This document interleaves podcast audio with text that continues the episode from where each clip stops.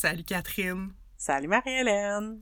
C'est le moment du check-in. Comment ça va? Ça va bien. Euh, L'ambiance est spooky dehors, un peu pluvieuse. Euh, je suis un peu fatiguée, mais en même temps, je suis tellement énervée de faire ce deuxième épisode-là avec toi. On a eu tellement des beaux commentaires sur notre premier épisode, fait que je suis prête à me plonger. Là. Et toi, comment ça va? Moi, je me sens un mix là de angoisse avant d'enregistrer ce deuxième épisode-là. Catherine et moi, on n'est pas en studio aujourd'hui. On est chacune chez nous avec le meilleur setup qu'on a pu faire. Euh, fait qu'il y a un petit peu d'insécurité liée à ça, mais euh, en même temps de l'excitation. Fait que je trouve que ça ressemble pas mal à l'état d'esprit dans lequel on se retrouve quand on écoute des films d'horreur, qui est notre thème aujourd'hui. Alors on vous invite à plonger dans les eaux terrifiantes de l'horreur.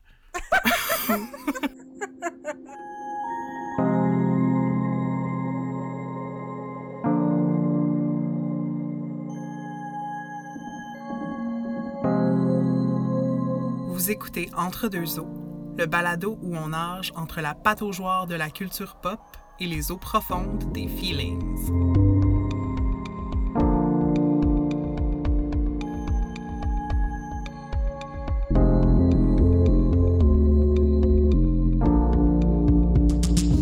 Avant de commencer l'épisode d'aujourd'hui, on voulait faire une petite mise au point. Euh, parce que quand on s'est imaginé notre podcast, c'était clair pour nous qu'on voulait pas suivre l'actualité. Euh, notre rythme de diffusion, de faire un épisode par mois, c'est sûr que ça ne permettait pas de, de suivre l'actualité, de commenter l'actualité. C'était pas ça qu'on voulait faire. Par contre, il y a des événements qu'on peut pas laisser sous silence. Puis c'est pour ça qu'aujourd'hui, on tenait à euh, souligner le fait que le 28 septembre dernier, Joyce Echaquan, qui est une femme atikamekw de 37 ans, elle est morte à l'hôpital de Joliette dans des conditions abominables. Je pense qu'on en a entendu parler abondamment dans les médias. Joyce laisse dans le deuil son conjoint, ses sept enfants et toute sa communauté. Marie-Hélène et moi, comme personnes blanches qui faisons partie du peuple colonisateur, on pouvait pas passer sous silence cette situation-là. Puis, on pense que c'est vraiment important de continuer à parler des violences subies par les personnes autochtones, puis d'exiger que des changements majeurs soient faits. Euh, on sait qu'il y a eu la commission Vient qui a émis des, déjà émis des recommandations il y a déjà un an. Euh, ça serait bien le minimum de les suivre. Puis, on espère euh, que ça va continuer à être suivi puis à être dénoncé euh, ces actes de violence-là puis de racisme. Oui, tout à fait, parce qu'on a entendu parler de Joyce, mais c'est comme vraiment pas un cas isolé. C'est juste que là, ça commence à sortir. Alors, c'est vraiment horrifiant. Puis aujourd'hui, on va parler d'horreur en termes de divertissement, mais on veut reconnaître aussi qu'il y a de l'horreur véritable qui se passe au Québec aujourd'hui dans notre système de santé. Puis euh, on tient à à le dénoncer puis à pousser pour que quelque chose soit fait, que ça soit pas juste une prise de conscience collective puis que ça tombe dans l'oubli. Alors, ben sur ce, entre deux eaux, on vous le dit en entrée de jeu, c'est un, euh, un, podcast qui veut se promener entre la culture pop et les feelings, entre la pataugeoire et les eaux profondes. Puis aujourd'hui, c'est un épisode un petit peu plus pataugeoire. On va revenir sur les films d'horreur qui nous ont marqués de l'enfance à l'adolescence jusqu'à même aujourd'hui. Puis dans la deuxième partie, c'est là qu'on va plonger un peu plus en profondeur. On va aborder les émotions souvent vives que le genre horreur peut nous faire vivre.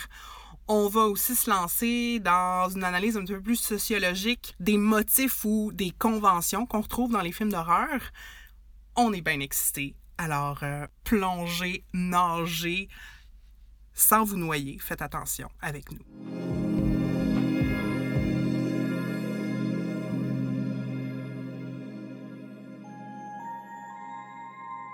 Alors, Spooky Season, quand vous allez nous écouter, on va être début novembre. On vient juste de passer l'Halloween. Là, présentement, on est à la mi-octobre pendant qu'on enregistre, donc c'est sûr qu'on est, on ne peut que s'imaginer que la fête d'Halloween est quelque peu transformée cette année.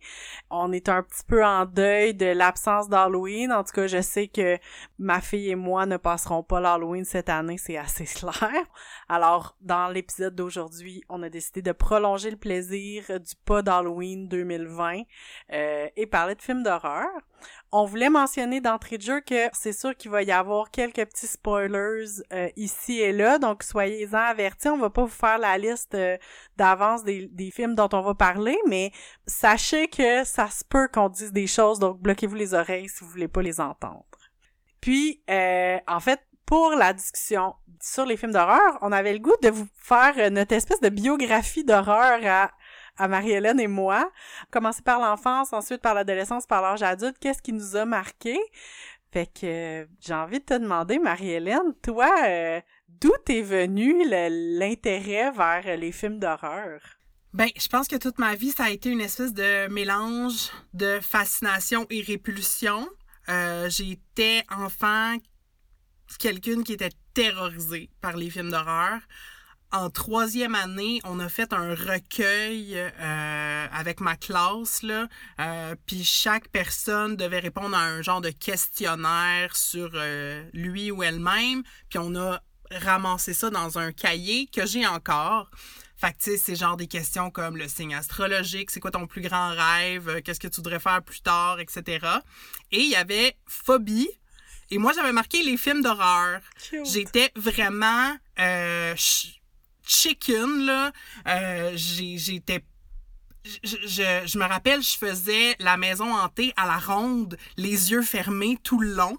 Puis déjà, mon cœur débattait sans bon sens. Juste les bruits, le fait de la possibilité de me faire faire un saut. J'étais très sensible à ça. Puis euh, je, je, je, savais pas comment me gérer.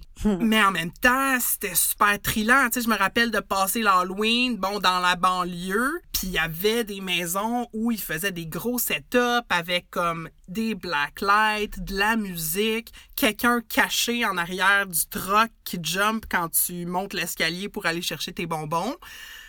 Fait que c'est ça. Puis après ça, ben ça a été euh, de lire des romans d'horreur. Comme moi, la série Frisson, c'est quand même vraiment important pour moi dans mon développement. Puis j'ai une petite mini collection de livres Frissons encore. Euh, je me rappelle du premier roman que j'ai lu dans la série qui était Cette nuit-là, le numéro 4, je pense, ou en tout cas. Oh. Puis je pense que, tu sais, maintenant avec le recul, je trouve que c'est vraiment sain pour les enfants d'expérimenter la peur dans un contexte sécuritaire comme celui d'un film. Je sais que Jim Henson, qui est quelqu'un que pour qui j'ai beaucoup d'admiration, disait toujours, tu sais, c'est sain pour les enfants d'avoir peur. Puis euh, il n'y avait pas peur, il y avait pas peur d'explorer la peur dans euh, les, les, les, émissions, les films qu'il produisait pour les enfants. Puis il n'hésitait pas non plus à aller dans d'autres émotions difficiles comme le deuil, par exemple. Tu sais, mm. il prenait pas les enfants pour des caves. Puis il disait, ben c'est important pour les enfants de d'être confronté à différentes expériences qui génèrent des émotions et la peur, ça fait partie de cet éventail-là, puis c'est important pour les enfants de de se trouver comme resourceful à travers ça, mm-hmm. tu sais. Fait que, en, très résumé, ça, ça parle mm-hmm. un petit peu de mon enfance puis euh, de, ma, de, la terreur que j'ai vécue plus jeune euh, par oh. rapport à, à l'horreur. Pour ta part, ça ressemble à quoi? Ben, c'est sûr, il y a des trucs qui, qui se rejoignent. Tu sais, moi aussi, c'est sûr, comme les films, les, les livres frissons, c'est quelque chose qui a été comme vraiment important pour moi. Moi, c'est drôle parce que je me souviens qu'enfant, euh, à mon école primaire, il y avait la bibliothèque scolaire qu'on allait, tu sais, périodiquement prêter des livres. Puis les, les, la bibliothèque était toute petite, puis était séparée comme en colonnes, tu sais, que t'avais genre une, euh, tu sais, une petite rangée pour, euh, tu sais, selon les années scolaires. Puis les frissons, était dans la rangée comme je me souviens plus c'était cinquième ou sixième année qui avait été déterminé l'âge correct pour commencer à lire des frissons puis des chars de poule. Puis je me souviens que j'ai comme le souvenir d'être l'année d'avant puis d'avoir tellement hâte de pouvoir avoir le droit de les emprunter. Euh, puis évidemment, j'en ai lu là, vraiment beaucoup. J'étais vraiment plus frisson que, que Char de poule. Tu sais, Char de poule, en fait, c'est comme... Je trouvais que c'était tout le temps juste un peu dégueu puis pas vraiment... En tout cas, je trouvais ça moins intéressant. Ouais, c'est comme un peu gnagna. Ouais, ben c'est ça. J'aimais pas bien ça. Puis même l'émission à la télé, j'aimais moins ça. Moi, c'était vraiment les frissons que j'aimais. Puis même si je retourne avant ça, j'ai toujours eu comme une espèce de, de fascination pour ce qui était comme l'espèce de j'ai envie de dire comme tu sais l'univers de l'horreur mais pas nécessairement l'horreur comme telle dans le sens où euh, tu sais j'aimais vraiment beaucoup les histoires de sorcières les histoires de de fantômes mais qui étaient comme rigolotes qui étaient vraiment pas épeurantes mais qui qui, qui font référence à tu sais un univers qui est un peu épeurant. Euh, je me suis rendu compte aussi au fil du temps que des fois il y avait des trucs que je trouvais vraiment pas épeurants puis que je trouvais drôles justement qui rentraient dans cette catégorie là puis que quand j'en parlais avec d'autres personnes ils étaient comme non, non, ça c'était peurant, là. Tu sais, genre, tu sais, mettons les films de Tim Burton. Tu sais, pour moi, c'est drôle, les films de Tim Burton. Tu sais, genre La mariée cadavérique, L'étrange Noël de Monsieur Jack. Puis là, j'ai comme des amis qui sont comme, non, non, ça c'est vraiment peurant. Puis je suis comme, ah, OK. Ben fait que finalement, je suis pas. non, mais ça m'a comme confirmé que je suis pas la poule mouillée que je pense être des fois. Mais, tu sais, hmm. dans le sens que comme mon, mon gauge d'horreur est comme quand même pas à zéro, là. Mais, euh, mais c'était ça. Puis il y avait un livre qui m'a vraiment fascinée, euh, qui s'appelait Les sorcières. Puis je suis tellement contente, je l'ai trouvé en usagé. J'ai tellement hâte de le regarder avec ma fille. Mais c'est comme sais, un espèce de guide pour enfants de genre comment savoir si ta grand-mère est une sorcière, mais tu en même temps c'est super drôle puis c'est euh, ça ça raconte des affaires, euh, tu sais c'est ça, tu sais genre est-ce que ta grand-mère cache des crapauds dans son dans son tiroir euh, de cuisine ou tu sais des affaires de même mais ça me faisait vraiment rire, c'était vraiment des trucs que j'aimais énormément. Euh, tu sais, je te rejoins aussi dans l'espèce de peur d'avoir peur, ce que tu parlais tantôt, tu sais, moi, là, les, les maisons hantées, là, moi, gang, pas gang, si je pensais qu'il y avait un risque que quelqu'un me fasse peur, j'y allais pas. Mais, mais j'ai toujours eu un intérêt pour l'horreur, lire hmm. beaucoup de romans aussi. Euh, moi, j'étais beaucoup dans les romans de la courte échelle, fait que tous ceux qui étaient d'horreur, je les ai tous lus, La nuit du vampire, euh, comme toutes ces histoires-là me faisaient capoter. J'adorais ça. Et à l'adolescence, parce que là, si on veut suivre notre progression, euh, je pense que toi aussi, c'est l'époque où on a commencé à écouter des vrais films d'horreur parce que, mm-hmm. tu sais, il y en avait des films un peu épeurants qu'on écoutait à l'enfance, tu sais, je pense au film Les sorcières, tu sais, qui est épeurant, là, comme, on s'entend que c'est objectivement épeurant, là, tu sais. Le make-up est quelque chose, puis Angelica Houston est creep, là. Oui, oui, tout le long, tu sais, c'est épeurant, là, genre, je me pose la question à quel âge je vais le proposer à ma fille, mais tu sais, c'est clair que c'est pas avant dans 5, 6, 7 ans, là. Mm-hmm. mais tu sais, comme, c'est vraiment épeurant j'ai envie de te demander, c'est quoi, toi, les, les films d'horreur que t'as écoutés euh, à l'adolescence euh, qui t'ont marqué? Ben, tu sais, c'est comme arrivé comme une gradation, mais j'avais d'autres personnes qui prenaient plaisir au genre d'horreur, en particulier certaines amies sur ma rue. Puis moi, c'est comme, je voulais comprendre mm. pourquoi c'était le fun pour eux autres. Ouais, ouais. Puis, euh, je vais faire un parallèle hyper niaiseux, mais moi, plus jeune, j'aimais pas ça, le jus de tomate mais je trouvais ça vraiment pratique de comme pouvoir prendre une petite portion de légumes à boire puis comme checkmark, tu sais, fait que je me suis forcée à aimer le jus de tomate à un moment donné. J'ai un petit peu fait la même affaire avec les films d'horreur. C'était pas tout à fait la même chose, mais tu sais, il y, a eu comme des films qui sont pas super épeurants, mais qui fit dans le genre horreur. Premièrement, entrevue avec un vampire, là. Mm, Moi, j'avais pas... Euh, ben, on avait le câble chez nous, là, mais je veux dire, on n'achetait pas des films sur, mettons, pay-per-view. Mais je me rappelle l'année où Interview with a Vampire est devenu disponible, euh, que tu pouvais commander là, sur la télé. Euh, je, regardais le trailer en boucle. J'étais fascinée par l'esthétique de ce film-là. Mm. Et j'ai fini, parce que si t'allais genre au poste 54, tu pouvais voir le film brouillé.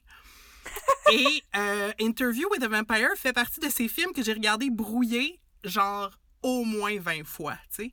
Fait que la première fois que je l'ai vu, c'est comme quelques années plus tard que je l'ai vu vraiment en bonne qualité, mais genre je connaissais des répliques par cœur, puis j'étais comme fascinée par le, le, le, c'était comme l'horreur victorienne gothique là. Mm. Euh, de ce film-là. Puis, fait les vampires, pour moi, ça a été les premiers films d'horreur que j'ai consommés. Tu sais, Dracula, il y a eu comme une, hmm. une vague là, de films de vampires dans les années 90. Oui, oui, oui. fait que ça a commencé par ça, mais mon premier vrai film d'horreur, tu sais, un vrai slasher là, que j'ai osé écouter, c'est Scream. Hmm, Puis, euh, ça a été une expérience vraiment stressante, mais en même temps comme je cherche le mot, c'est-tu enivrante? En tout cas, j'ai tellement été happée par l'histoire de ce film-là, puis surtout la fin. On parlait de spoilers, là. Watch, watch out, on va spoiler Scream euh, big time.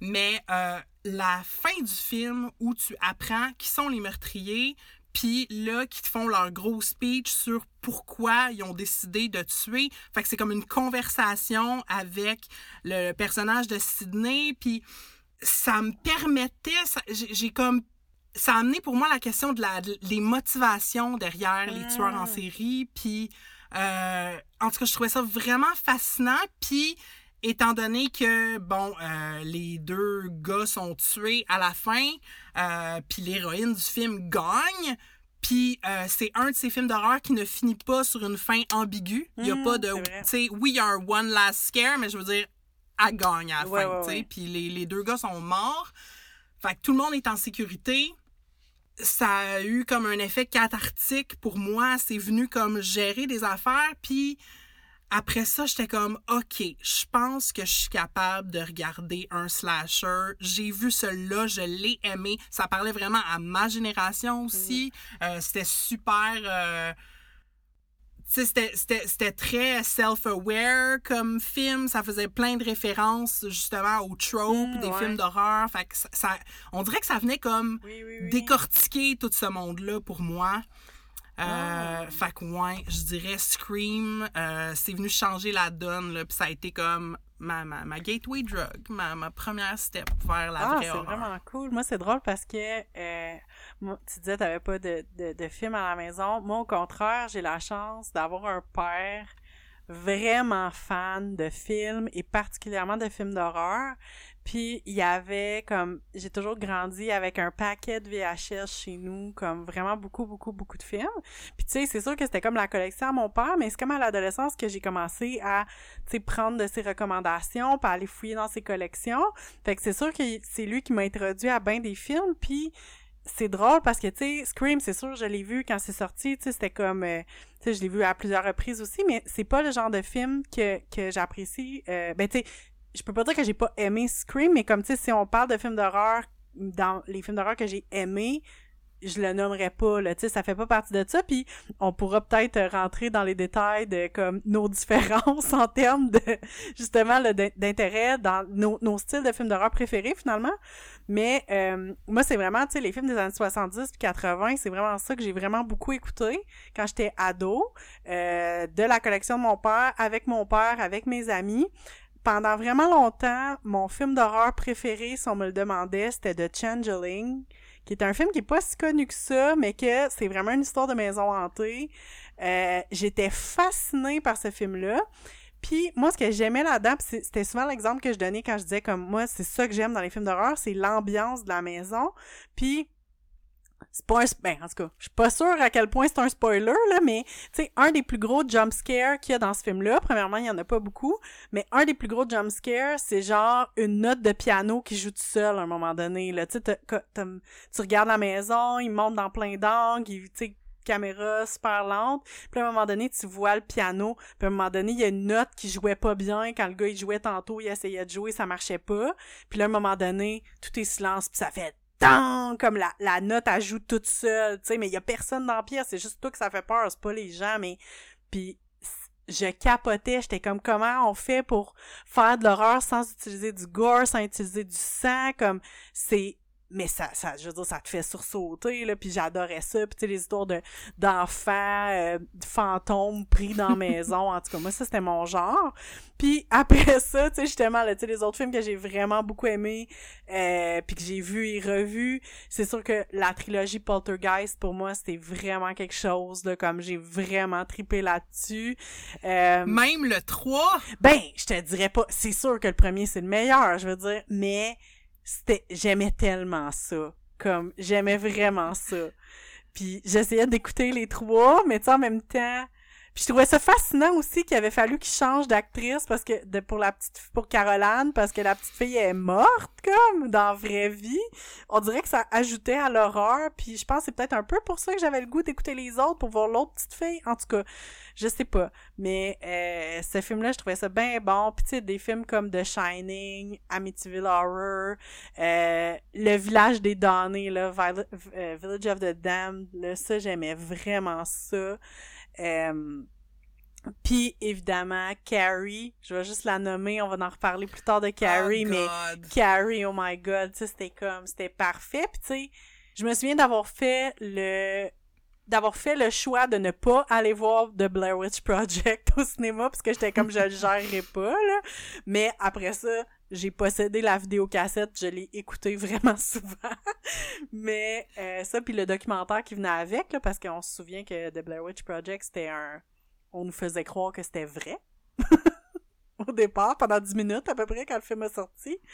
Mais ouais, fait que moi c'est vraiment les vieux films d'horreur qui ont été comme mon hmm. mon entrée dans puis encore aujourd'hui, moi je suis un peu contre les remakes, euh, j'aime bien voir les vieux films Rosemary's Baby, The Omen. Euh. Hmm.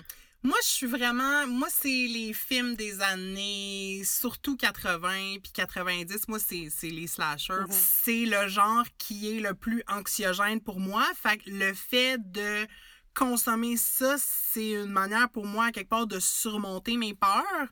Euh, puis il y a le fait aussi de, quand tu l'écoutes chez toi, il y a comme un côté empouvoirant à ça parce que tu peux mm. faire pause, tu sais, tu peux le reculer. Moi, j'ai un souvenir à un moment donné d'avoir écouté Halloween 2 à fast forward la première fois. Après ça, je retournais, puis là, j'étais comme, OK, il va sortir à peu près là. Fait que, tu sais, mm-hmm c'était un peu pour me gérer, là. Euh, mais Carrie, ça a été. Ça aussi, je dirais que c'est un des films marquants. Il l'avait projeté quand j'étais en secondaire 5. Il l'avait projeté la semaine, je pense, avant l'Halloween, comme 5 midis de suite, là. Il nous montrait des bouts. Mm. Puis, écoute, je sais pas qu'est-ce que je vivais à ce moment-là dans ma vie, là, mais il y a quelque chose qui m'a fait réagir dans ce film-là. Puis, j'ai regardé je pense, le premier ou jusqu'au deuxième midi. Puis après ça, j'ai comme je me suis mis à angoisser vraiment full, puis je faisais des cauchemars, puis comme j'ai pas pu retourner à l'école, j'ai pas pu finir d'écouter le film à l'école. J'ai mm. comme j'ai pas je l'ai pas vu au complet. Ouais. Euh, je pense que c'est comme une des premières scènes où est-ce que Carrie est chez eux avec sa mère, puis euh, il y a juste comme une ambiance là euh, terrifiante. Ouais. Puis il a fallu qu'à un moment donné, je l'écoute au complet. Il a mmh. fallu que je me loue le DVD puis que je l'écoute parce que ça me trottait trop dans la tête, comme il fallait résoudre ça à un moment donné quelque part. Puis, euh, oui, ça a été super épeurant, mais en même temps, je suis tombée en amour avec l'esthétique de ce film-là.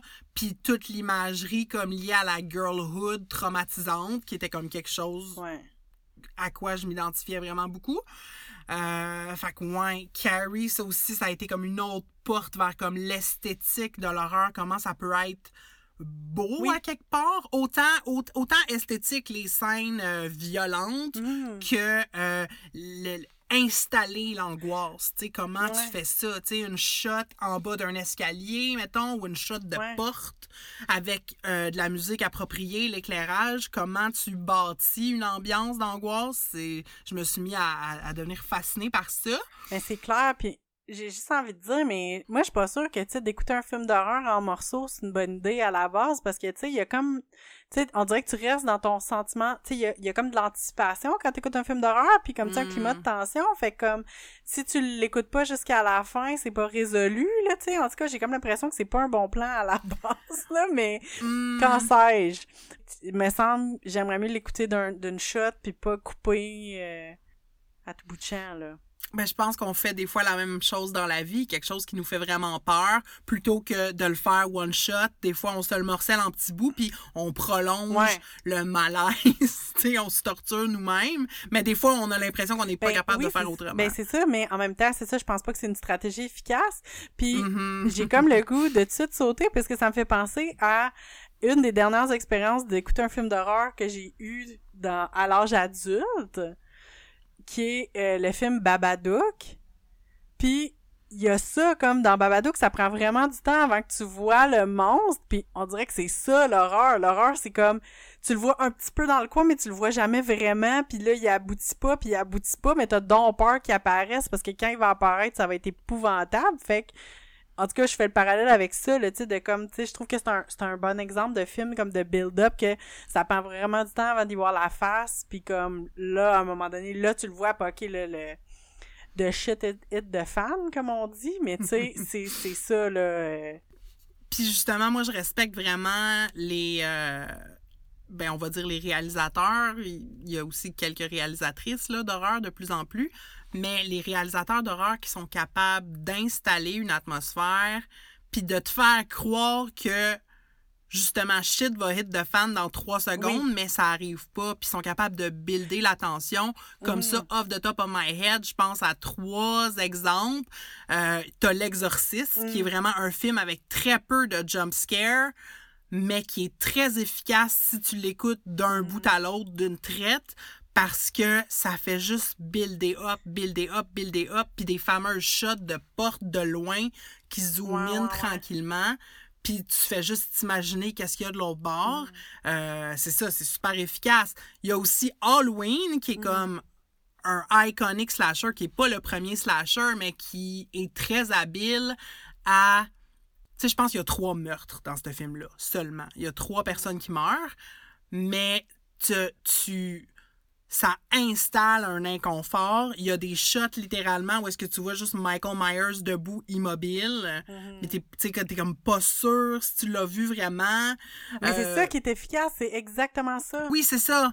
Tu sais pas qu'est-ce qui va se passer. Puis je dirais aussi Nightmare on Elm Street 1 qui est comme un des films vraiment hyper importants pour moi qui, euh, dans le premier film, surtout, tu vois Freddy vraiment juste en ombre. Tu, il parle pas beaucoup, il, n'est pas, euh, il est pas encore la caricature qui devient dans les films subséquents.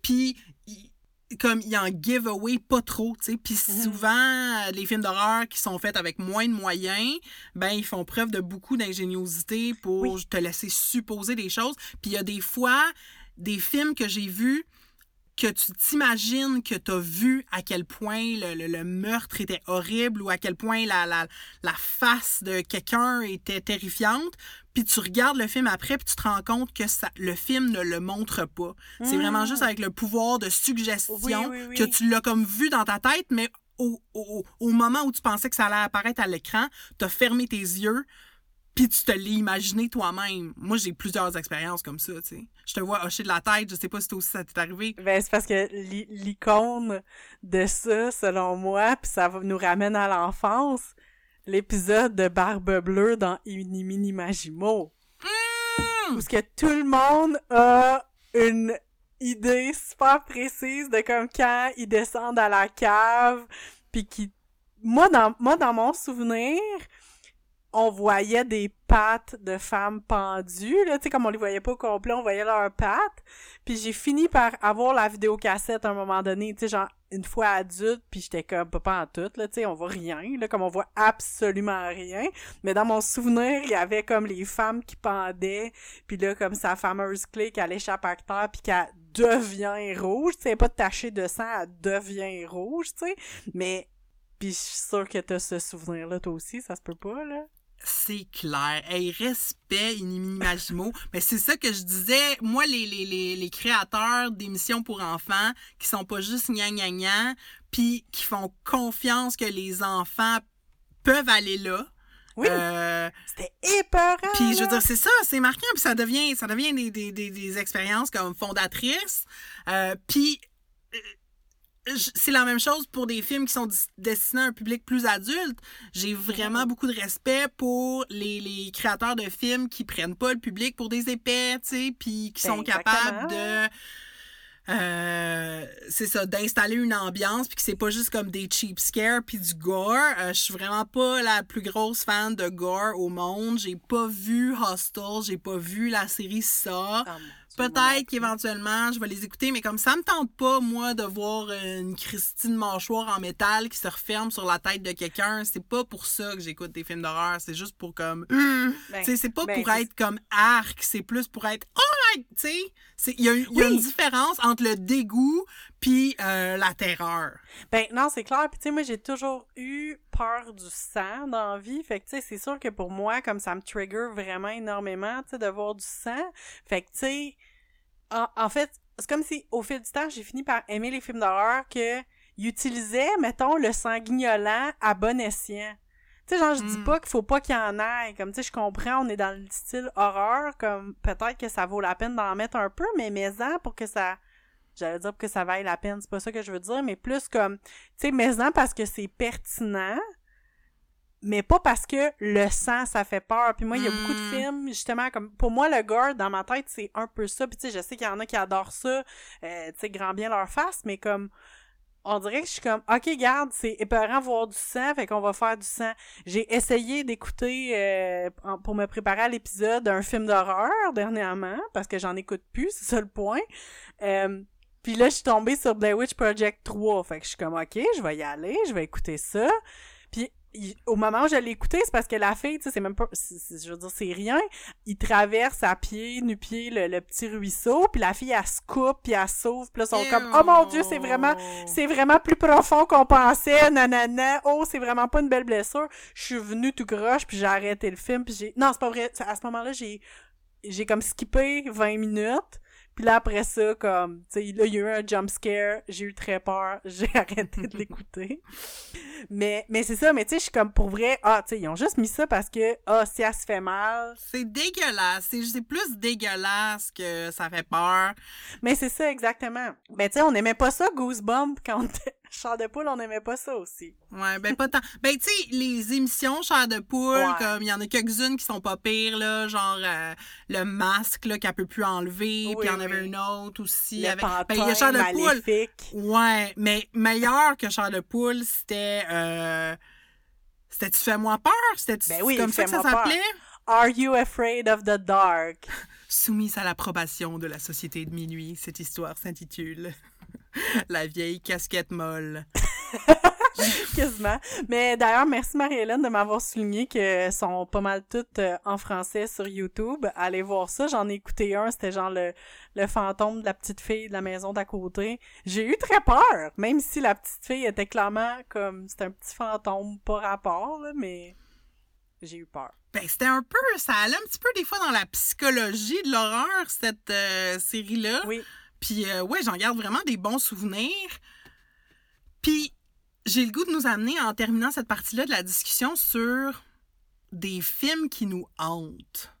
Tu sais, des films qui restent avec Mm. nous, même s'il n'y a pas nécessairement plein de sang, Ouais. des, des, des motifs qui restent avec nous. Euh, Mhm.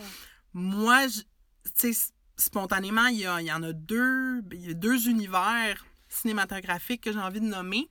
Premièrement, un film qui est sorti assez récemment puis que j'ai vu, moi, il y a quelques mois, c'est Midsommar. Mhm. Euh, fait que c'est un film qui se passe en Suède durant le, le- au- autour du solstice d'été. Fait que c'est de l'horreur qui se vit en bonne partie le jour. Fait Mhm. qu'il y a ça qui est vraiment jarring, tu sais, c'est pas euh, justement c'est pas dans les ombres, Oui. c'est pas la nuit, c'est comme en plein soleil. Euh, comment t'installes l'horreur dans un tel contexte, c'est vraiment intéressant de voir comment euh, il arrive à installer ça, puis à déjouer les tropes, puis euh, en même temps là, je sais que toi tu l'as pas vu, fait que je veux pas te Ouais, divulgacher ben, la ça, fin. Puis, puis j'aimerais vraiment ça l'écouter aussi.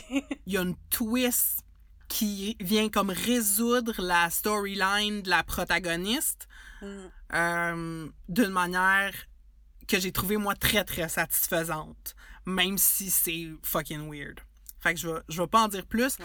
euh, puis un autre c'est ben c'est la série Twin Peaks puis le film Firewalk with Me Mhm. euh, qui sont oui oui c'est sûr qu'il y a des scènes certaines scènes assez violentes mais c'est pas euh, tu sais je veux dire c'est beaucoup plus une intrigue policière là euh, puis euh, la, la série en particulier Ouais. mais euh, le, le tueur dans Twin Peaks c'est une espèce de euh, evil entity qui prend possession, qui peut prendre possession là, de, du corps de certaines personnes, mais cette evil entity-là est comme personnifiée. Tu, sais, tu la vois, elle a son propre visage, elle a. Bon, puis il y a certains personnages qui l'hallucinent des fois, mais tu sais, le look de ce personnage-là, je veux dire, moi, je peux imaginer Killer Bob dans ma fenêtre de cuisine. Tu sais, si j'écoute, si je me fais des fois des marathons de Twin Peaks, je je plonge dans cette espèce d'univers-là, puis c'est à la fois réconfortant, mais aussi... Euh, c'est ça, ça me hante, tu sais. Puis euh, ça, ça, ça fait en sorte que j'ai toujours envie d'y retourner parce qu'il y a comme quelque chose que je veux résoudre. Puis là, mm. en le réécoutant à nouveau, comme j'arrive à comme mm. boucler la boucle. C'est comme la, je, je, vis mon émotion jusqu'à la fin, mais après ça, il y a des flashs qui me reviennent, puis là, j'ai comme le goût d'y replonger. C'est comme, ça fait partie des genres, l'horreur, que je peux réécouter over and over again. Un petit peu comme les comédies romantiques, bizarrement. Tu sais, il y a des mm. films, des fois, des drames, des comédies, je les ai vus une fois, c'est correct, tu sais, mais j'ai envie souvent de replonger dans les films d'horreur, puis il y a des films que je réécoute d'année en année, tu sais. Moi, de mon côté, euh, tu sais, c'est ça, je pense que comme au fil du temps, j'ai comme fini par développer comme plus, tu sais, la peur d'avoir peur, puis là, je sais que je suis vraiment dans ce mood-là. Ce qui fait que si je veux écouter un film d'horreur, je vais souvent aller vers des films, comme tu dis, que j'ai déjà vus. Parce qu'il y a comme quelque chose de réconfortant, tu sais, de comme je sais qu'est-ce qui va se passer, tu sais, si je réécoute Carrie, je sais exactement tout qu'est-ce qui va arriver. Ok, je vais peut-être être surprise une fois ou deux, mais tu sais, je sais où ce qu'on s'en va, je sais qu'est-ce qui se passe. Fait que me plonger dans un film d'horreur qui est pas euh, que je connais pas, déjà c'est épeurant. Puis moi ce qui me ce qui me hante généralement, c'est euh, justement là, ces espèces de comme euh, de fantômes, de créatures un peu un peu mythiques cachées dans un coin, d'un coin sombre là, tu sais. Fait que Babadook c'était un exemple de film que j'ai vu récemment, puis un film que j'ai pas vu mais que genre je peux pas comme juste y penser, je peux pas supporter, c'est Slenderman parce que Slenderman aussi, mais tu sais Slenderman aussi, ça a été un jeu, euh, un jeu vidéo, là, je pense, où ce que tu peux pas, comme, le but, c'est qu'il faut que tu te promènes le plus longtemps possible dans la forêt sans voir Slenderman, parce que quand tu vas le voir, il va venir sur toi. Ouais. Fait comme tu peux l'apercevoir, mais si tu l'aperçois, faut que tu changes de bord puis que tu t'en ailles ailleurs. Genre, je serais pas capable de jouer à ça, là, comme c'est impossible. Ah, mon dieu, les jeux vidéo d'horreur, moi, ça me dépasse. Comme c'est ben trop stressant. Ben c'est clair là, mais c'est ça, tu sais cette imagerie là, c'est le genre d'affaire qui me hante. Puis c'est un peu le thème qu'on va aborder en deuxième partie là. Euh, on va se préparer à, transitionner vers. Euh, en fait, on veut plonger dans les eaux profondes des feelings en lien avec les films d'horreur euh, dans la prochaine partie.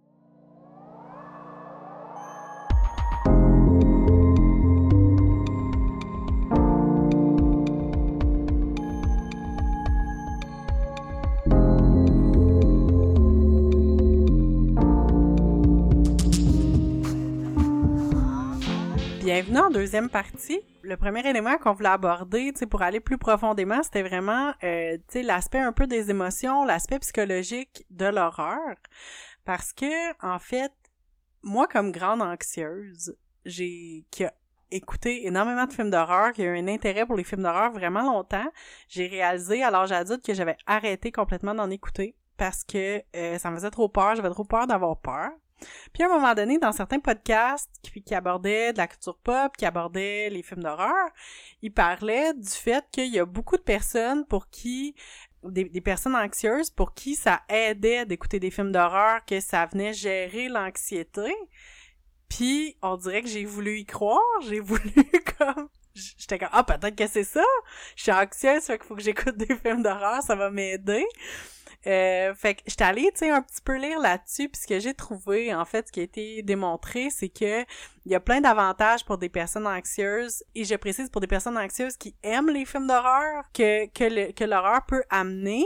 Euh, D'une part, ça peut constituer une distraction par rapport à nos pensées, parce qu'on sait que l'anxiété, c'est beaucoup des, euh, tu sais, c'est des espèces de pensées, là, qui tournent, qui tournent, on est toujours focusé sur soit ce qui est arrivé avant, ce qui va se produire alors puis fait que écouter un film dont l'intrigue est vraiment très prenante ben c'est sûr que ça va tu sais ça vient comme un peu canaliser là tu sais comme ton, ton toute ton attention puis là tu vas comme focuser là-dessus fait que d'une part ça vient occuper les pensées puis aussi, c'est que ça permet de faire vivre, ben, de vivre la peur, l'anxiété. Ça fait expérimenter au corps les, les sensations qui sont liées à la peur, mais dans un environnement qui est super contrôlé. Fait que dans le fond, euh, tu sais que c'est fictif, tu sais que tu as le contrôle, que tu peux arrêter le film si tu veux, que c'est pas vrai. Fait qu'il y a comme tout un aspect où ton corps va comme tu sais, tu vas apprendre à comme voir comment ton corps gère finalement l'anxiété, vit l'anxiété, mais dans un truc qui est comme sécuritaire.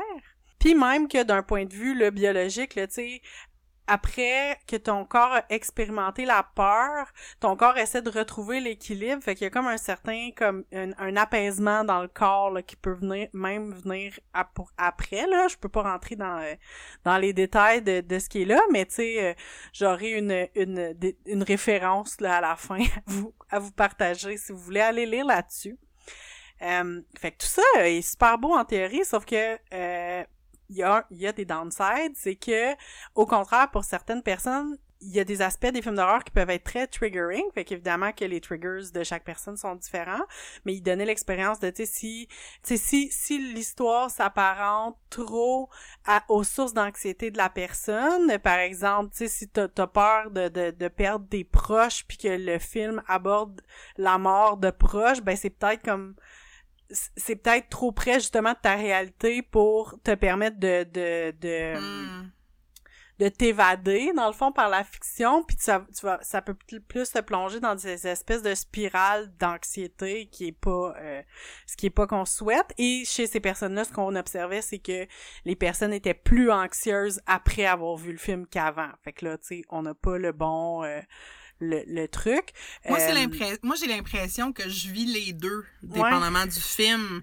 Ben, tu euh, j'ai, ça m'est arrivé, là, dernièrement, j'ai réécouté des films d'horreur, moi aussi, ben, écouter ou réécouter, puis euh, j'ai regardé La Mouche de Cronenberg, qui est mm. pas le film le plus épeurant du monde. C'est comme un mix horreur science-fiction. Mais ça m'a vraiment permis de me plonger complètement dans l'histoire puis de, de sortir de ma tête puis euh, j'ai très bien dormi la nuit d'après. Versus, euh, il y a des fois des films, même que j'ai déjà réécouté, mais je suis particulièrement sensible. Puis tu sais, évidemment, les films que je réécoute le plus parce qu'ils me parlent, parce qu'ils ont des thèmes qui euh, résonnent dans ma propre vie. des fois même, c'est lié, lié à des potentiels traumatismes ou des issues. Fait mm. en tout cas, ça, ça, peut juste, ça peut réveiller des affaires. Puis j'ai l'impression qu'après avoir écouté le film, il faudrait idéalement que j'aille soit faire un petit jogging euh, autour du bloc ou tu sais, il faudrait comme que je finisse de vivre l'émotion dans mon corps parce que si je me couche tout de suite après, je vais être comme tendu comme une barre, tu sais. Ben exactement, fait que c'est ça. Fait que tu sais, comme puis pour vrai, j'ai trouvé comme deux articles différents là, tu sais, qui, qui interrogeaient des, des spécialistes de la psychologie, qui disaient que, tu sais, c'est pas une solution pour tout le monde, que ça dépend, ça dépend du film, ça dépend de la situation, ça dépend de plein d'affaires. Fait que tu sais tant mieux, tu sais il y avait ça là, tu sais tant mieux pour les personnes que ça aide, puis il semblait avoir comme des données qui appuyaient le fait que ça pouvait effectivement aider à apaiser l'anxiété chez chez certaines personnes, mais euh, c'était vraiment pas euh, une solution miracle.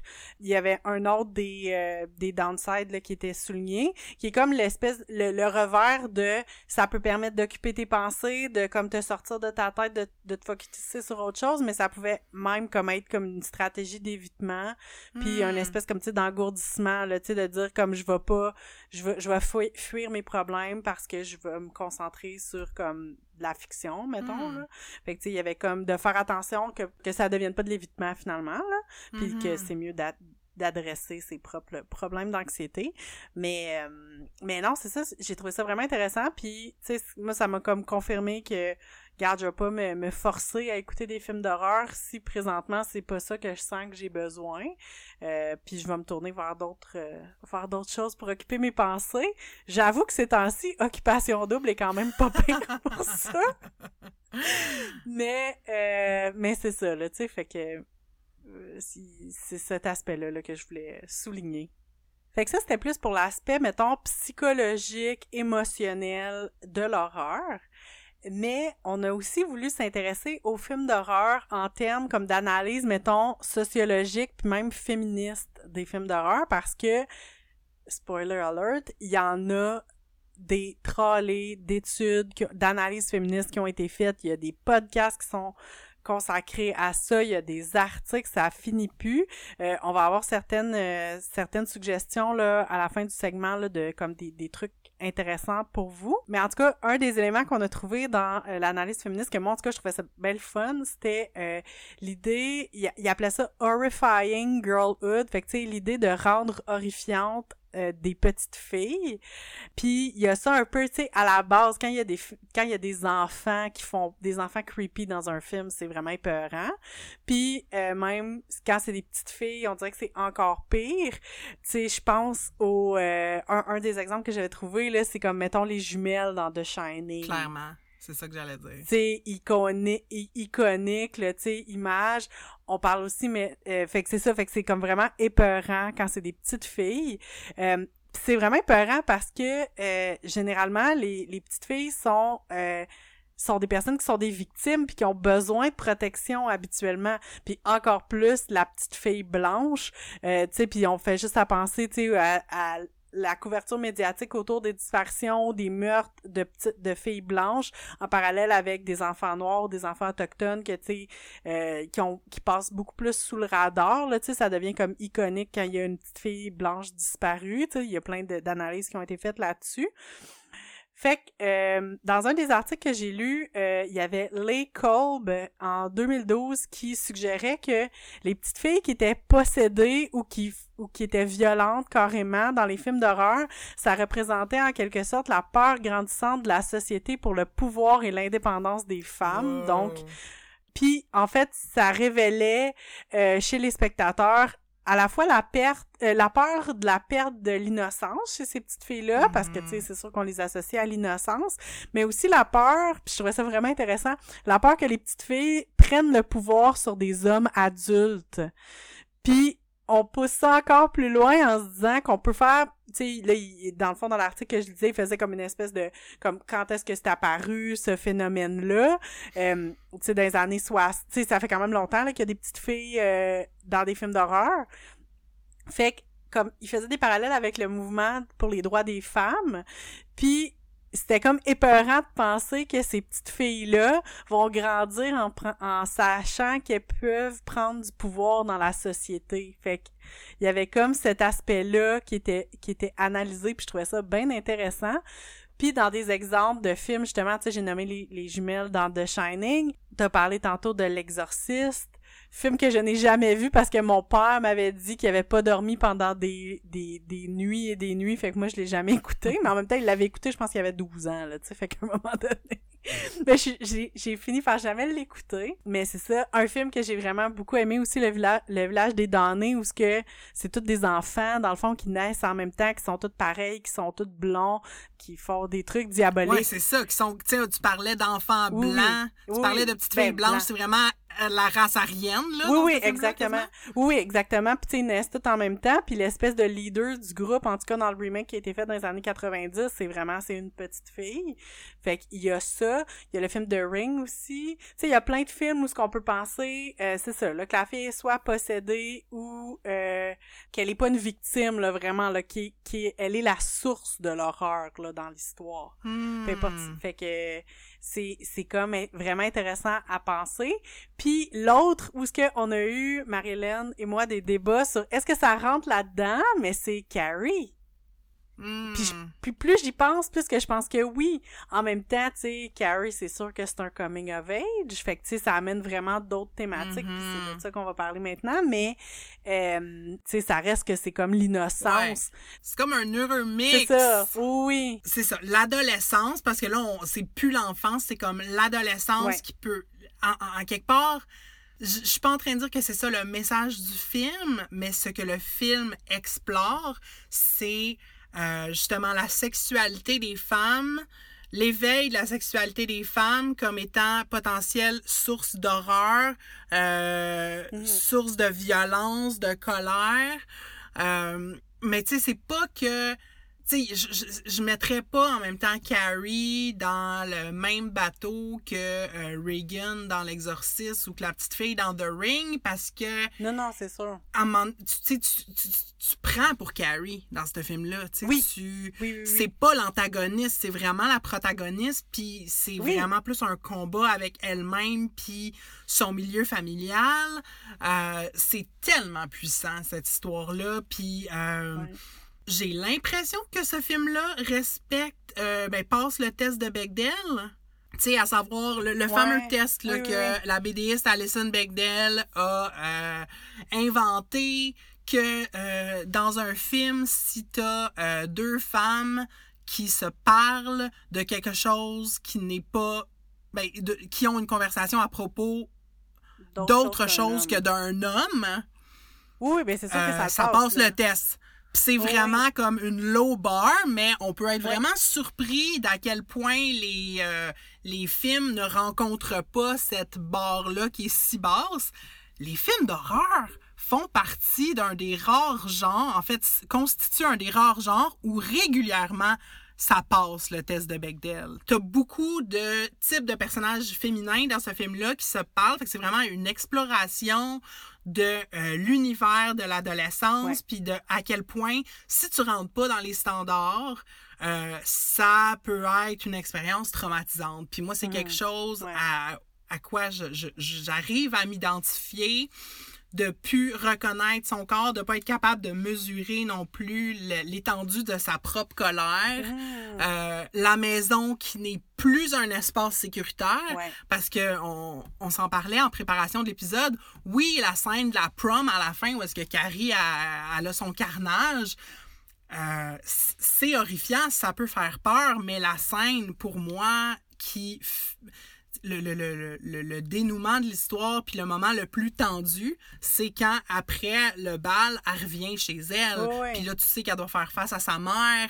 Puis là, tu sais, t'as la mère qui est cachée en arrière de la porte. Puis après ça, qui la poignarde avec le grand sourire. Puis là, c'est comme Carrie qui, comme, par télékinésie, va crucifier sa mère avec les couteaux de cuisine. Tu sais, comme, tout ça, Ouais, là, c'est- tellement whack. puis c'est comme euh, hyper marquant, tu sais. oui. Puis c'est ça, le, le, le, le, le conflit potentiel entre mère-fille, mais c'est tellement riche. Je pourrais décortiquer ce film-là pendant des heures. J'adore. Mais non, c'est clair. Puis, tu sais, puis, puis une chose importante que tu as dit tantôt, c'est que, tu sais, la, la différence avec Carrie, c'est que, tu sais, on, on est du bord de Carrie, tu sais. Elle finit par faire confiance à ses pères, alors que, tu sais, c'est clair qu'elle a pas d'amis, qu'elle est isolée. Elle finit par, comme, penser que, ah oui, peut-être que maintenant elle a des amis, peut-être même un amoureux, tout ça. Puis là, comme, clac, elle se fait pitcher du sang de cochon sur la tête, puis comme, c'est l'humiliation totale devant tout le monde, tu sais on dirait que après ça, qu'elle se revire de bord puis qu'elle utilise ses pouvoirs de manière, à ce moment-là, on dirait consciente aussi, là, tu sais, comme elle contrôle ce qu'elle fait, même si on peut dire qu'elle pète une coche, mais tu sais, on est content, là, tu sais, que ils l'avaient bien tout mérité, finalement, ces gens-là, tu sais, puis oui, c'est sûr qu'il y a des, euh, qu'il y a des victimes innocentes, on pense à sa prof, mettons, là, euh, tu sais, c'est sûr que, que, que c'est pas tout ensemble puis tout n'est pas noir ou blanc, mais en même temps, il y a comme quelque chose de réjouissant, là, de comme trasher la prom, pis de Mm. faire comme c'est la dernière fois que vous allez rire de moi, là. Mm.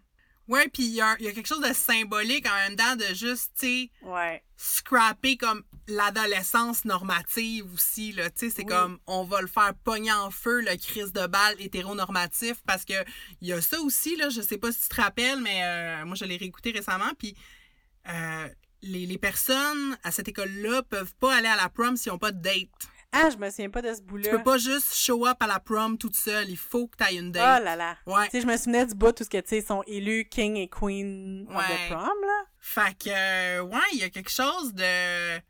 Comme je vais définir la féminité pour moi-même, Mhm. peut-être. Ouais.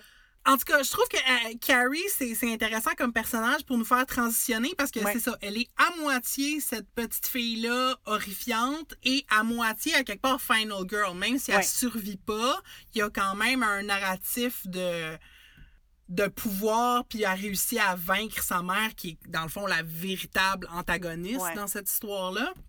elle gagne sur le, le méchant. Ouais.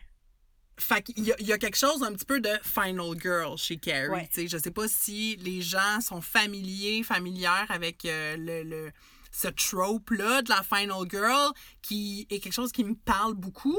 Fait que comme rapido, là, la Final Girl, surtout dans les slashers, c'est le cliché de la fille, la one last standing, souvent vierge, souvent pure.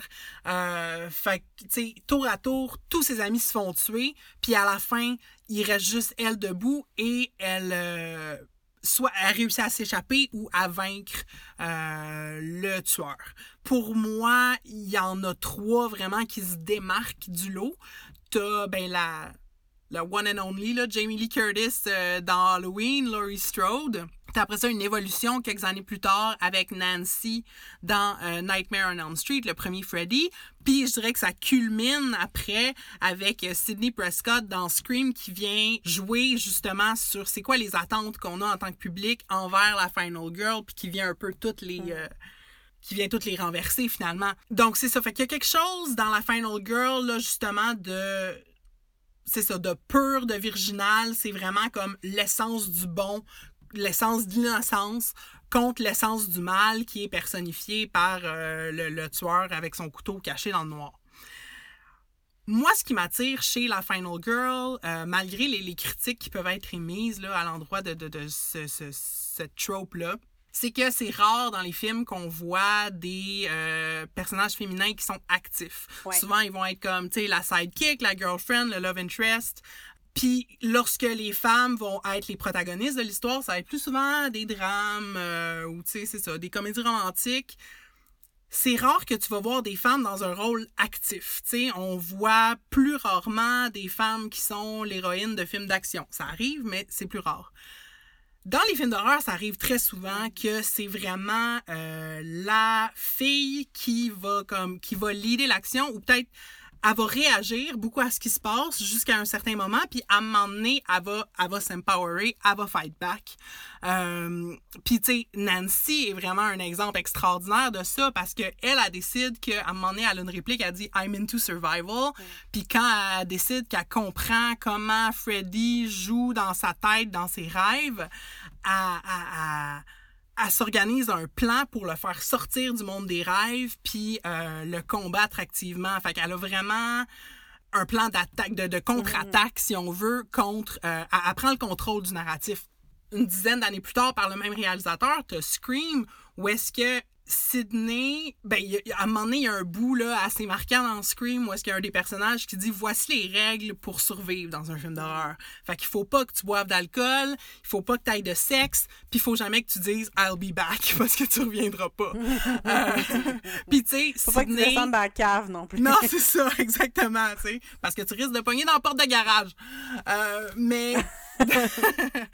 Sydney, je me rappelle plus si on la voit boire. Sûrement qu'on la voit comme prendre un verre d'alcool à un moment donné, mais on la voit comme, tu sais, baiser avec son petit ami qui finit par se révéler être le meurtrier, ce qui est comme un traumatisme en soi.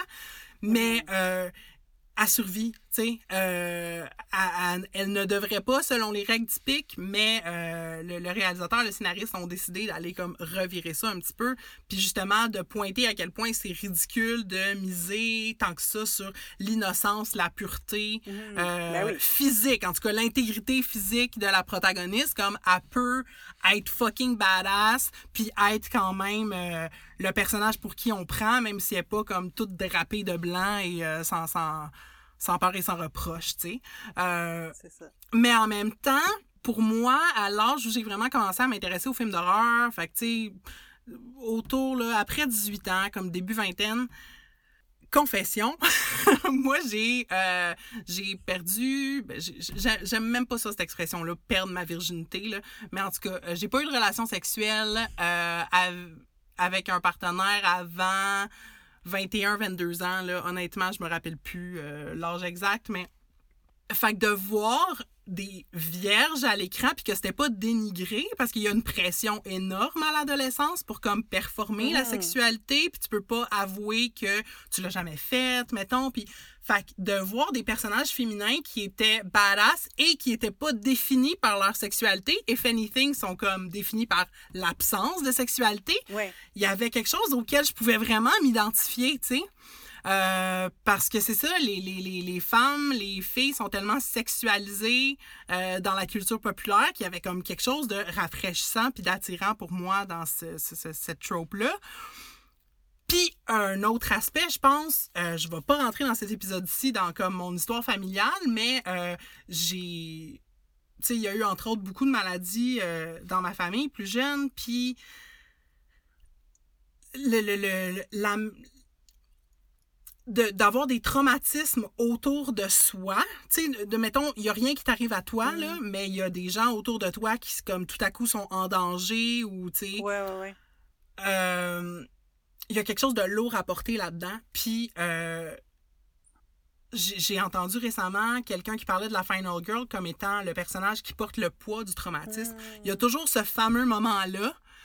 Il y, a- il y a eu les meurtres dans le film, puis là, à un moment donné, il y a le moment où la Final Girl découvre tout le monde qui a Oui, été oui, tué, tu sais. Puis là, elle est horrifiée, puis nanana, mais de, de comme porter ça avec elle, de porter le poids du des, des décès de tout le monde autour d'elle, puis apporte une certaine responsabilité jusqu'à un certain niveau parce que souvent, ben, le meurtrier, il est après elle spécifiquement. Fait que, euh, comme de se sentir responsable, ça aussi, c'est quelque chose à quoi je peux relate. Même Mm-hmm. si j'étais pas, même si c'était pas de ma faute, ce qui se passait autour de moi, quand t'es enfant, Oui. t'intègres les traumatismes, puis tu te dis, ben, Ouais. forcément, il y a quelque chose que j'ai fait. Euh, c'est de ma faute. Ben, d'être la personne qui survit, c'est comme. Il y a Ouais, quelque chose là, juste ouais. là-dedans. Là. Puis par définition, la Final Girl, c'est ça. C'est celle qui survit à la fin. Fait que oui, elle c'est la survivante. Mais c'est ça, puis à la fin, elle a plus rien, là, tu sais. Comme, ben, pas elle a plus rien, mais je veux dire, comme, elle est, Mm. Elle est la seule personne, tu sais, pour les autres, en quelque part, c'est fini, tu sais, mais elle, elle va continuer à vivre avec tout ce qui vient de se passer, là. Mhm. Ouais, ouais, c'est ça. Qu'est-ce qui se passe après qu'elle se soit échappée, finalement, tu sais? Ouais. C'est la question qu'après ça, les sept sequels euh, essayent ou pas de répondre.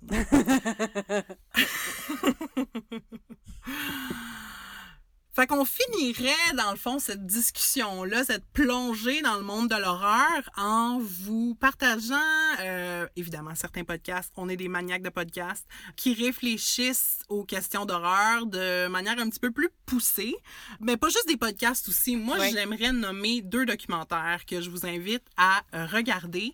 Euh, si vous êtes abonné à, euh, au service de streaming Shudder, c'est disponible au Canada, Shudder, S-H-U-D-D-E-R. Je sais que ces deux films-là sont disponibles. Euh, Il y en a un qui s'appelle Horror Noir. Et le deuxième, c'est Scream Queen, My Nightmare on Elm Street. Donc, euh, rapidement, Horror Noir, c'est un, euh, c'est basé sur un livre, mais c'est un documentaire qui porte sur les personnes noires dans le cinéma d'horreur, ben, principalement le cinéma américain. Fait que ça part des années 20, des années 30 euh, jusqu'à euh, jusqu'à Get Out, jusqu'à aujourd'hui. Puis euh, comment les personnes noires ont à la fois symbolisé comme évidemment la terreur, euh, aux, aux yeux des personnes blanches, là, autant qu'on a peur peut-être du pouvoir des, des petites filles puis qui vont take over la société, il y a un peu la même chose qui s'est passée pour les personnes noires.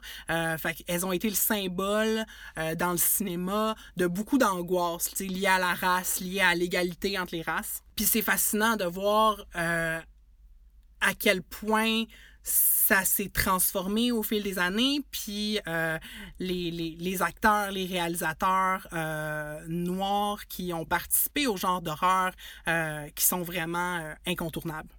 Le deuxième film, c'est Scream Queen, donc Scream virgule Queen, qui rime à fofolle.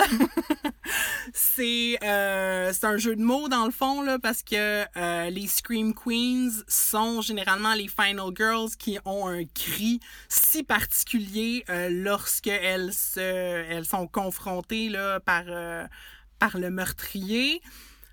Ce film-là parle spécifiquement de Nightmare on Elm Street 2, le, deuxième film de la série, le film, disons, un peu moribond de toute la série des Nightmare on Elm Street, parce que, ben, premièrement, il, il, respecte pas tout à fait les règles de la mythologie de l'univers de Freddy, mais aussi parce que c'est un film très, très gay dans son iconographie.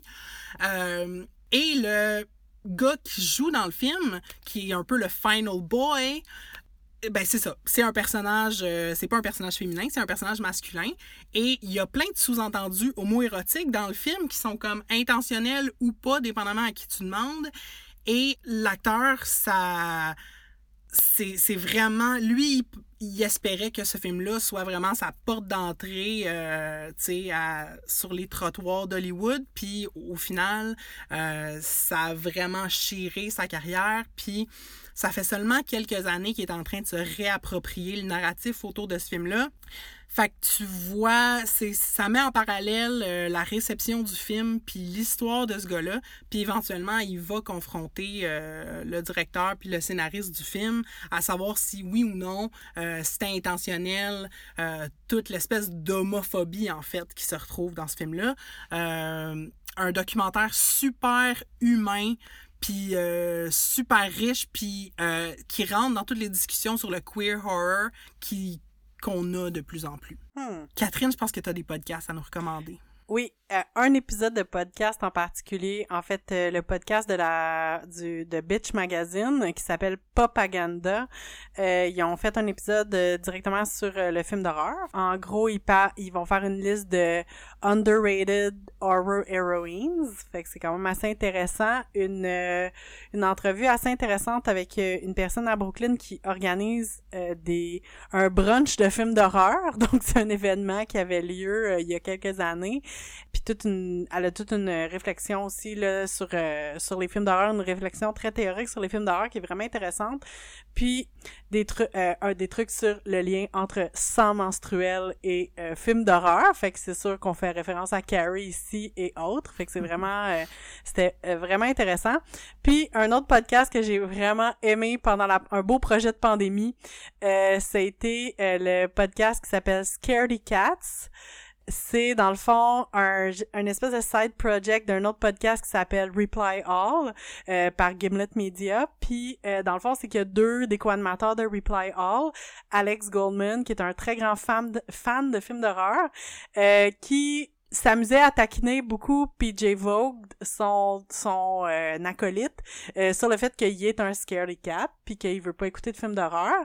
Puis ça part sur la prémisse que euh, PJ veut écouter Get Out. Il veut écouter le film Get Out, mais il dit je suis pas capable, je peux pas, c'est hors de ma portée. Fait que c'est comme si Alex lui propose une espèce de comme cours en accéléré en cinq étapes pour se rendre à écouter euh, finalement Get Out. Des, dans le fond, il lui prescrit des films, puis il commence son sa première prescription qui est supposée être en gradation commence par, par The Exorcist, fait que c'est quand même pas si pire. Euh, puis c'est vraiment le fun, c'est vraiment intéressant. Ils ont des invités, ils ont euh, deux épisodes où l'invité c'est euh, Carmen Maria Machado. Puis euh, c'est ça qui m'amène à une autre suggestion que j'ai pensé juste avant qu'on fasse l'épisode. Je sais pas pourquoi j'avais pas pensé avant. Le roman de Carmen Maria Machado qui est euh, In the Dream House, euh, qui est un roman style horreur qui aborde la violence conjugale dans les relations queer, euh, qui a une forme complètement éclatée. J'ai adoré ce roman-là. Puis Carmen Maria Machado, qui est comme une spécialiste de films d'horreur, là, tu sais, c'est une scholar de, du style de l'horreur, fait que je sais pas si t'as vu ça passer, Marie-Hélène, mais c'est bon, c'est bon. Il faut, faut aller lire ça. Ben, j'ai lu des extraits quand le livre est sorti. Là. Il y a comme certains chapitres qui ont été rendus disponibles en ligne. Mm. J'étais comme, ah, oh, je veux lire ça. Euh, mais je lis, euh, je lis très peu. Et j'ai manque, je manque parfois d'argent pour m'acheter les livres, mais disons que c'est sur ma liste. C'était excellent. Puis moi aussi, je voulais faire une recommandation de podcast. Euh, c'est pas un podcast spécifiquement d'horreur, mais ça s'appelle Switchblade Sisters. C'est animé par euh, une critique euh, de cinéma qui s'appelle April Wolf.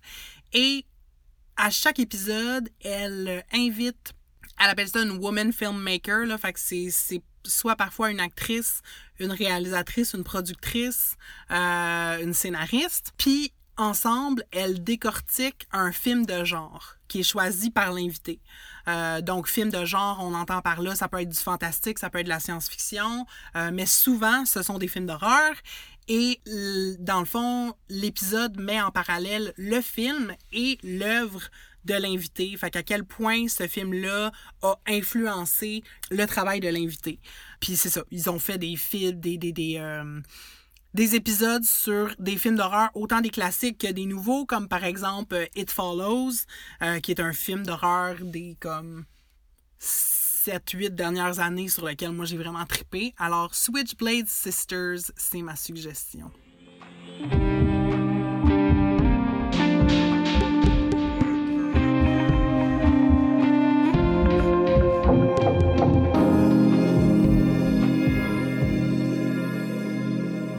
Pour terminer l'épisode, on avait, euh, on voulait introduire un nouveau segment qu'on veut faire euh, de temps à autre. Ça s'appelle la minute en tabarnak.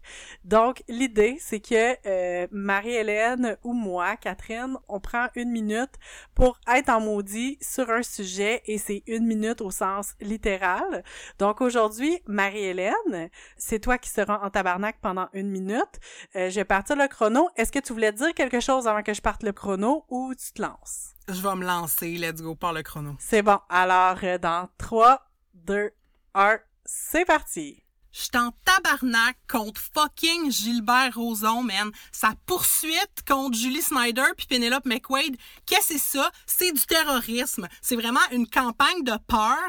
C'est une tactique d'intimidation de marde. Fait que, juste pour mettre en contexte, là, Gilbert Rozon, il poursuit pour 450 000 Julie Snyder puis Penelope McQuaid parce qu'ils ont dit que c'était un abuseur à la télé. Là, il est comme, il lance des, des mots comme c'est incendiaire, accusatoire, diffamatoire, malveillant on s'acharne sur lui, pauvre petit coco. Moi, ce qui me gosse là-dedans, c'est que c'est vraiment, c'est sadique, c'est vraiment de la vengeance, mais c'est surtout un manque total d'accountability. Comme, comment va ton âme, Gilbert Rozon? Comme, t'es pas du tout intégré comme personne.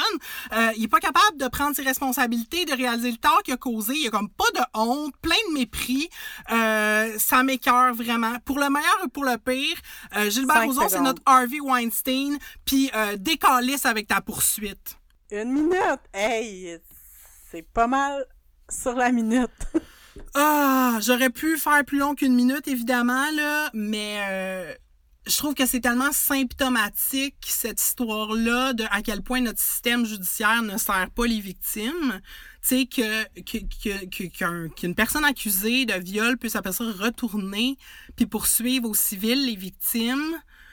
Euh, en tout cas, j'ai, j'ai, mon, mon, ma température corporelle, je pense, a monté de genre 30 degrés en 3 secondes quand j'ai vu passer cette, euh, cette annonce-là. Oh, je suis découragée. Puis ça, ça fait juste, tu sais, t'as aussi les, les, les dudes, là, qui poursuivent aux criminels, euh, pas aux criminels, mais qui poursuivent euh, les, les, les, les, femmes qui ont fait la page euh, dit son nom. Mhm. Tu sais, je rentre ça, je rentre ça dans le même char de marde. je trouve qu'en tant que société, on est vraiment pas capable d'écouter les femmes puis de, de, de leur laisser de la place. Le, le l'expérience de porter plainte, puis éventuellement s'il y a procès, est juste comme retraumatisante pour les personnes qui subissent la violence sexuelle. Puis comme, c'est pas parce qu'on a eu MeToo, puis qu'on continue de l'avoir que... Tu sais, je veux dire, je pense que les choses changent, mais ça va prendre des réformes en profondeur de, de notre système de justice pour que... pour que ça finisse par avoir du sens, tu sais. Merci. Hey, c'est déprimant à caler, ça me fait de rien, ça me fait plaisir. Merci Marie-Hélène pour ce segment-là. C'était la minute en tabarnak.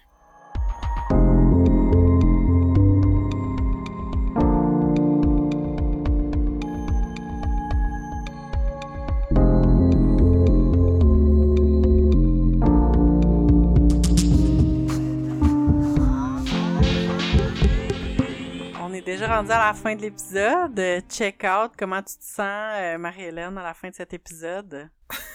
J'ai l'impression d'avoir passé par toute la gamme des émotions, euh, de la peur à l'exaltation, en finissant par la colère.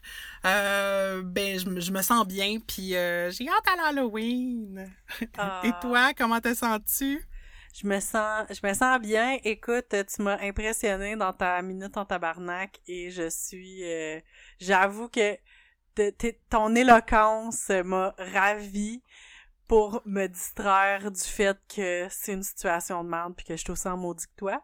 Fait que non, je me sens bien. Puis je trouve qu'on a eu euh, des belles conversations aujourd'hui. On a pu parler d'horreur. Puis euh, j'ai vraiment hâte que des gens nous écoutent et mm-hmm. éventuellement répondent, réagissent à notre épisode. Puis parlant de gens qui réagissent à nos épisodes, si vous aimez ce qu'on fait, on aimerait vous inviter à participer financièrement au podcast. Si vous allez sur notre page euh, entredeuxeaux.panicast.co, euh, il y a un lien que vous pouvez cliquer pour devenir un de nos flotteurs, donc pour être une des personnes qui nous aide à nager, à rester à flot.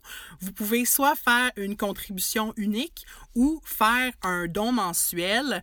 Euh, puis, je veux dire, ça peut être aussi peu que 1 dollar, 3 dollars par mois. Faites attention, là, c'est euh, de l'argent en, dollars US par contre. Mais si tout le monde qui nous écoute contribuait juste 1 dollar, euh, ça nous aiderait non seulement à euh, payer notre les frais de studio, puis toutes les personnes qui nous aident à, euh, à faire ce podcast. Si vous voulez donner du feedback à cet épisode, il y a plusieurs façons de nous rejoindre. On est sur Instagram et sur Facebook avec le handle entre deux tout en lettres. Vous pouvez aussi nous écrire un courriel à l'adresse entre deux à commercial gmail.com. Et si vous aimez notre balado, Parlez-en autour de vous, mettez-nous des étoiles et soumettez un avis sur votre plateforme de balado préférée. Vous pouvez aussi vous abonner sur Apple Podcasts, Spotify et plusieurs autres applications. Soyez là le mois prochain, on va parler du thème du chez-soi. On est, on fait rien que ça, être chez nous, on peut bien en parler. On n'a pas le choix.